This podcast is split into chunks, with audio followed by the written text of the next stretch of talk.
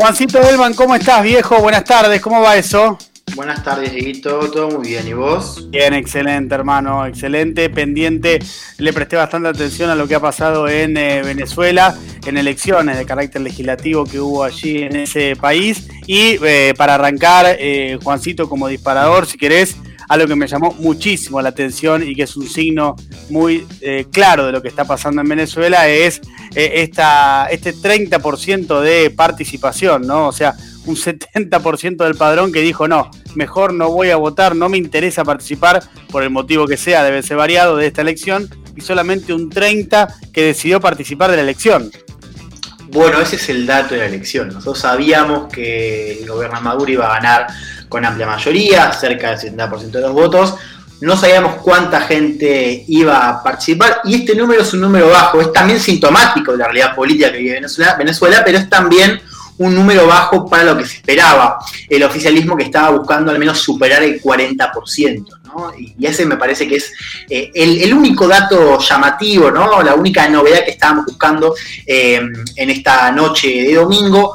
Todo el resto ya lo sabíamos, ¿no? Y esta elección es importante por lo que muestra de la realidad política de Venezuela y por lo que abre ahora con esta vuelta del chavismo a la Asamblea Nacional después de cinco años en control de la oposición. La Asamblea Nacional es un órgano muy importante para entender todo lo que pasó en Venezuela en el último tiempo, ¿no? Porque fue eh, a partir de 2015 la última elección que gana la oposición, la oposición controla la mayoría, y es a raíz de la presidencia de la Asamblea Nacional el hecho por el cual Juan Guaidó, recordás, en 2019 se autoproclama presidente. ¿no? Así que hay algo simbólico ahí de que el chavismo haya abandonado la Asamblea eh, en pos de... Eh, sí, en la Asamblea Nacional en pos de Asamblea Constituyente, eh, tejiendo este poder paralelo, y que ahora regrese ¿no? con esta elección hacia allá. Hay el dato de la... Sí, aunque hay ahí algunos datos eh, a partir de lo que vos eh, decías recién, Juancito, para eh, detenernos un segundo, para entender la, eh, el nivel de conflicto de poderes que hay en Venezuela, ¿no? Porque bien vos citabas que, por un lado, vos tenés ahí en 2015 esa elección en la que gana abrumadoramente la oposición y que la oposición incluso alcanza los dos tercios, ¿no? Eh, de la Asamblea, lo cual le, le, le, daba una facultad muy importante, entre ellas para remover al, al, al gobierno de, de, Nicolás Maduro, pero ahí también ingresó eh, una disputa ¿no? con el Tribunal Superior de Justicia, que ya era controlado por el, el chavismo, por, por, por, Maduro, y que eh, lo que hacen es, bueno, poner en disputa tres diputados de Amazonas, que eran los que le daban el dos, los dos tercios, y le dijeron, bueno, ¿sabes qué? Los dos, eh, estos tres diputados no no van. Entonces, claro, no, no, no llegaba a los dos tercios eh, para hacer, claro. digamos, eh, eh, como que era, eh, es todo muy engorroso, ¿no? En, to, en todo el tiempo hay como situaciones extraordinarias que, como bien vos decís, termina derivando en que termina abriendo dos congresos, ¿no? La asamblea... Sí, la, no, la asamblea Sí, la asamblea constituyente más loca del mundo, claro, porque claro. no, no, redactó ninguna constitución y aprobó leyes que deberían haber sido aprobadas por esta Asamblea sí, Nacional. Sí. De hecho, la Asamblea Constituyente ahora deja de funcionar, así que de alguna manera reconoce ¿no? que solo fue tejida ¿no? para eh, funcionar con un poder paralelo. Sí, así es, es parte de, de, la, de la institucionalidad que vive hace ya varios años Venezuela. Ahí el dato de la abstención, digo, es el dato importantísimo, ¿no? Y nos muestra en primer lugar que esta capacidad de movilización que siempre ha tenido el PSV, el chavismo, el oficialismo, madurismo, como quieran llamarlo, está quebrado. O sea, vos tenés que incluso en momentos también de crisis, incluso en momentos de apatía, el oficialismo se las ha ingeniado para movilizar, para sacar gente a votar. Bueno, esa capacidad hoy está seriamente cuestionada. Hoy no pudo ni siquiera pasar este 40% de participación. Recordemos, digo, si bien vos tenés un antecedente que es 2005, en 2005 la, la participación es del 25%, porque ahí toda la oposición llama a no votar.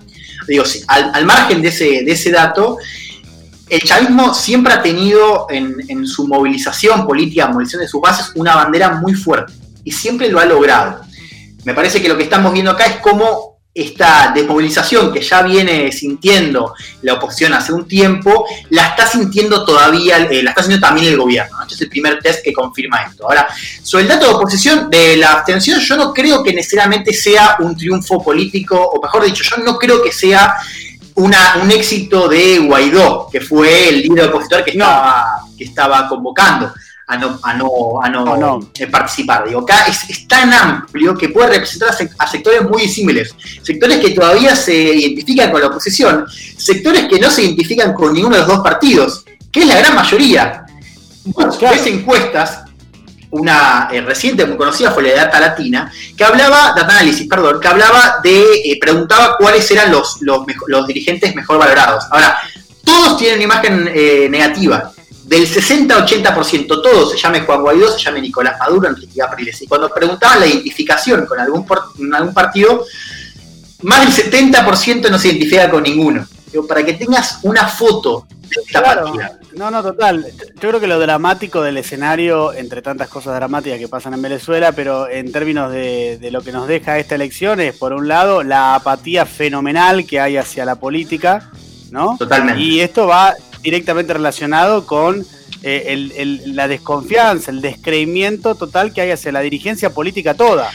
Toda, toda la dirigencia. es un problema grande. Sí, y además de la, de la, desconfianza hay también, y me parece que estas elecciones nos muestran bien, eh, una idea de, de, un carril, el carril de la política es un carril que hoy en Venezuela, por la realidad que vive, donde eh, hay una gran cantidad de gente que la que se, la que se quedó está pensando en, sobrevivir directamente. Eso es lo que te dicen en Venezuela. Nosotros pensamos en sobrevivir antes de las elecciones. lo, que parecía es que la, política juega en otro carril, que hoy no es el principal en Venezuela. Hoy está primero la cuestión social, primero la cuestión del día a día.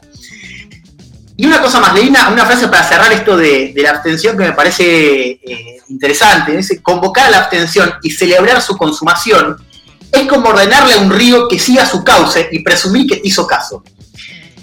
¿A qué alude esto? Digo, que vos, la, estrategia de abstención, digo, claro que iba a funcionar, porque vos tenés una gran cantidad de gente que está totalmente al margen del sistema político, al margen de cómo perciba la elección, sus condiciones electorales, que por supuesto estuvieron viciadas, porque el chavismo intervino partidos políticos, porque el Consejo está parcializado, por más de que esa idea de que hubo fraude, si uno ve los resultados y no es tan así, digo, uno puede hablar de, condiciones que claramente no se cumplen de una elección que no es competitiva en un contexto electoral autoritario, pero concretamente el resultado de fraude, digo, hoy si uno piensa el caudal de votos que sacó el chavismo, estamos hablando de 3 millones y medio de votos, es, la, es el peor registro desde el 2000. O sea, digo, incluso los nuevos resultados marcan de este declive en términos de votos eh, por parte del oficialismo. ¿Hacia dónde vamos? Digo, bueno, yo te decía la importancia de la Asamblea Nacional, por lo simbólico, por, lo que significó para el escenario político de Venezuela y para la oposición. Bueno, ahora se abre un nuevo periodo, porque ahora el oficialismo vuelve a la Asamblea y va a haber un nuevo criterio de demarcación de la oposición. Vos vas a tener ahora una oposición, que es la oposición que encabezan dirigentes como Henry Falcón, como Claudio Fermín, como Javier Bertucci, que son dirigentes tildados por dirigentes como Guaidó como la, como la oposición colaboracionista, aliada a Maduro, ¿no? que juega con Maduro. Bueno, esa oposición ahora va a empezar a tener un protagonismo mayor que el que tuvo los años anteriores, porque va a tener más recursos y va a tener el altavoz de Asamblea Nacional, o sea, va a estar presente, si bien con pocos escaños, dentro de la Asamblea Nacional. Y va a ser a otra oposición, que es la oposición tradicional, en la que identificamos a Guaidó, como Enrique Capriles, como a Corina Machado, que va a estar fuera del Parlamento por primera vez en mucho tiempo. Y en el caso de Guaidó, esto tiene una vital importancia que es, Guaidó pierde la inmunidad parlamentaria, por un lado. Así que atención a un escenario donde Guaidó no se tenga que ir del país, ahora que ya no es más miembro de la Asamblea Nacional y ahora que la estrategia del gobierno cambia, ¿no? Porque vuelve a la Asamblea y porque la oposición sale. Y atención también, Diego, al argumento de la legitimidad de Guaidó. Porque claro, Guaidó era presidente, yo te decía, porque era, le correspondía asumir, según esta narrativa de que el periodo que arranca Maduro en 2019 era un periodo fraudulento, le correspondía, por ser el presidente de la Asamblea Nacional, autoproclamarse, según esta narrativa, presidente interino de Venezuela.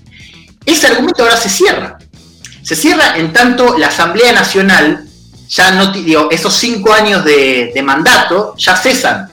Lo que dice Guaidó es, bueno, como esta elección también es fraudulenta, no se sabe qué vamos a hacer y por eso vamos a seguir, eh, vamos, a llamar a consulta popular la semana que viene, eh, pero lo que él está defendiendo este argumento diciendo que como esta elección fue fraudulenta, entonces técnicamente este, este mandato venció. Ahora, lo cierto es que hacia afuera no va a ser lo mismo. Yo, creo que vemos hace ya un tiempo cierta desconfianza ¿no? por parte de eh, algunos eh, líderes del mundo, que incluso de Occidente, eh, oficialmente aceptando a Guaidó como presidente interino, pero digo, hay una idea de que este argumento ahora se cierra y que con esta nueva etapa los que quieren un cambio de régimen en Venezuela deberían optar por otra estrategia. Vería entonces la cuestión del exilio, pensaría en cómo separa tanto la oposición, que ahora tiene su lugar en el Parlamento, como esta oposición que ahora, después de cinco años, va a perder primero su inmunidad parlamentaria y además su lugar en la Asamblea Nacional, en la Asamblea Nacional que de todas maneras no, no funcionaba, no va a ser un cambio práctico importante, pero al menos sí lo es en términos de los argumentos de legitimidad, por ejemplo, para líderes como Guaidó. Te cierro con tres cosas que me parecen importantes para seguir, Diego. Dale. Semana que viene va a haber una consulta popular de Guaidó. Yo te decía, Guaidó organiza como una especie de, sí, de elección paralela para eh, ratificar que esta elección fue fraudulenta, para condenar de vuelta al régimen de Nicolás Maduro, también un poco para revalidar su liderazgo dentro de la oposición. Yo seguiría, esto es el 12 de diciembre, seguiría ahí de vuelta el número de participación.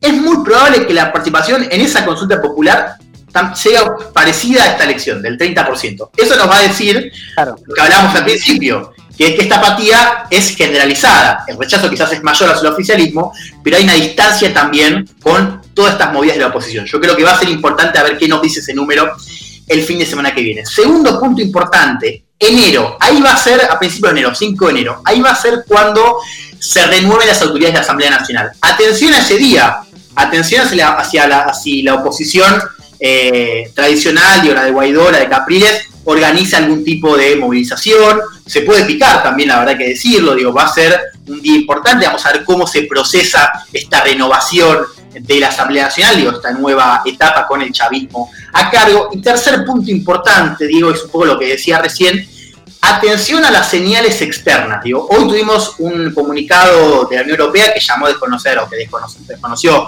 eh, las, elecciones, digo, por el contexto, por el clima, eh, pero ojo a ver si hay algún tipo de cambio de posición ¿no? en estos actores, sobre todo de Europa. ¿no? Acá vamos a tener primero la llegada de Biden en Estados Unidos.